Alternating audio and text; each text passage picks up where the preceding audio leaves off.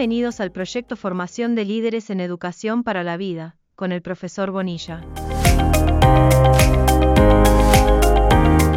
Buen día para todos y para todas.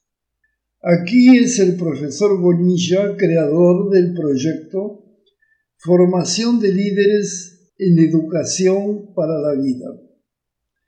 El audio de hoy corresponde a el número 45 y comienza tratando de la ley de acción. Son las leyes mentales más importantes que ya vimos en los audios anteriores. Bien, la ley de acción lleva a la gente a otra gran confusión entre los practicantes del poder mental y del pensamiento positivo o sea, la relación entre mentalización y acción.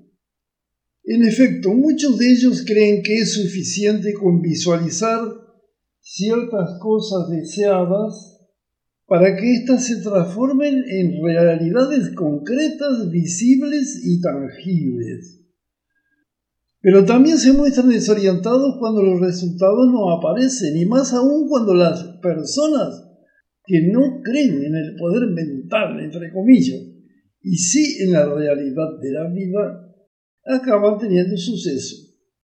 La ley de los efectos dominantes anteriormente analizada nos enseña que cualquier tentativa de transmitir ideas de la mente consciente para la subconsciente debe ser acompañada de una emoción fuerte, con un sentimiento profundo con una confianza plena en su realización.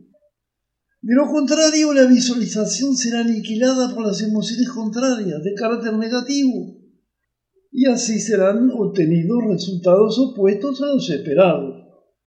Esto también es conocido como la ley del esfuerzo invertido.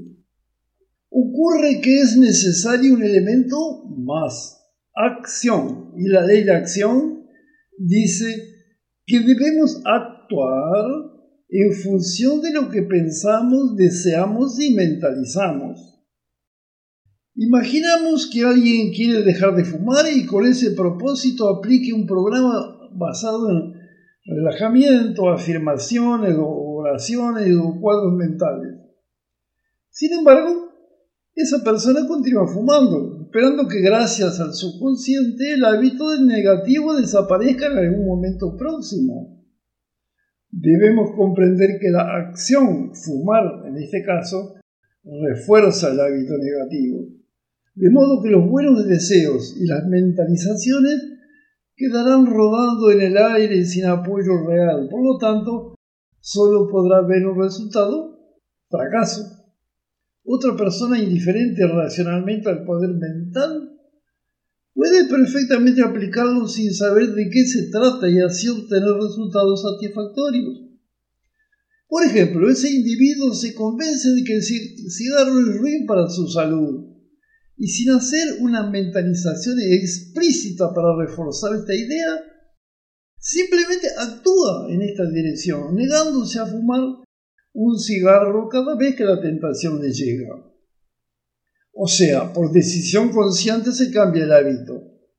Es claro que para poder implantarla se necesita de un fuerte motivo emocional.